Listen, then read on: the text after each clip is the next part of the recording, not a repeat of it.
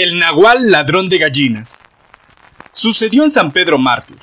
Lalo, un vecino del lugar, se encontraba sentado en la mesa junto a su familia mientras disfrutaba de la cena y parecía que todo marchaba bien antes de la hora de dormir.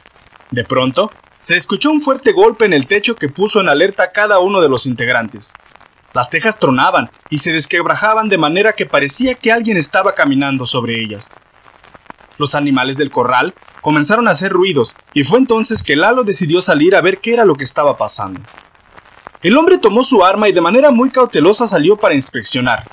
El corral de las gallinas estaba abierto, y fue así que el asustado propietario supo que se trataba de un robo. Con más precaución aún, Lalo subió al techo para tomar infragante a los infractores, pero al encontrarse ahí, se percató de que lo que allanaba su casa no era humano, se trataba de un enorme perro de color negro que asustado veía cómo Lalo le apuntaba con su arma. Molesto por lo que pasaba, Lalo dejó escapar algunos tiros, que al parecer no dieron en el blanco, pues su único efecto fue que el perro saliera disparado y trepara entre los techos de los vecinos.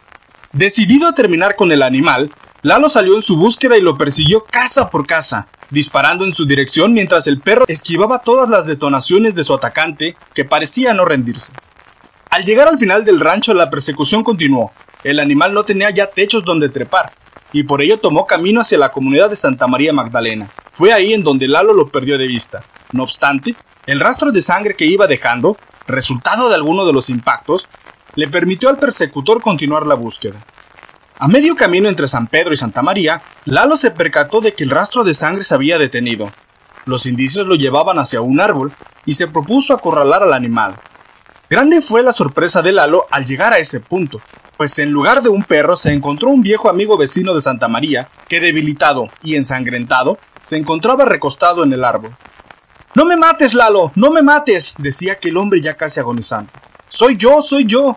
Nomás te quería agarrar una gallina, pero no te robé nada. Lalo no podía creer lo que veía. ¿Cómo era posible? Él estaba seguro de haber perseguido a un perro en cuatro patas que oía de su pistola. ¿Cómo es que ahora estaba frente a un hombre? La respuesta para Lalo después fue obvia. Aquel viejo amigo era un nahual que en su necesidad y hambre había tenido que transformarse en perro para abusar de su confianza. Por supuesto, Lalo le permitió irse, solo con la condición de que nunca más intentara volver a hacerle una jugada igual.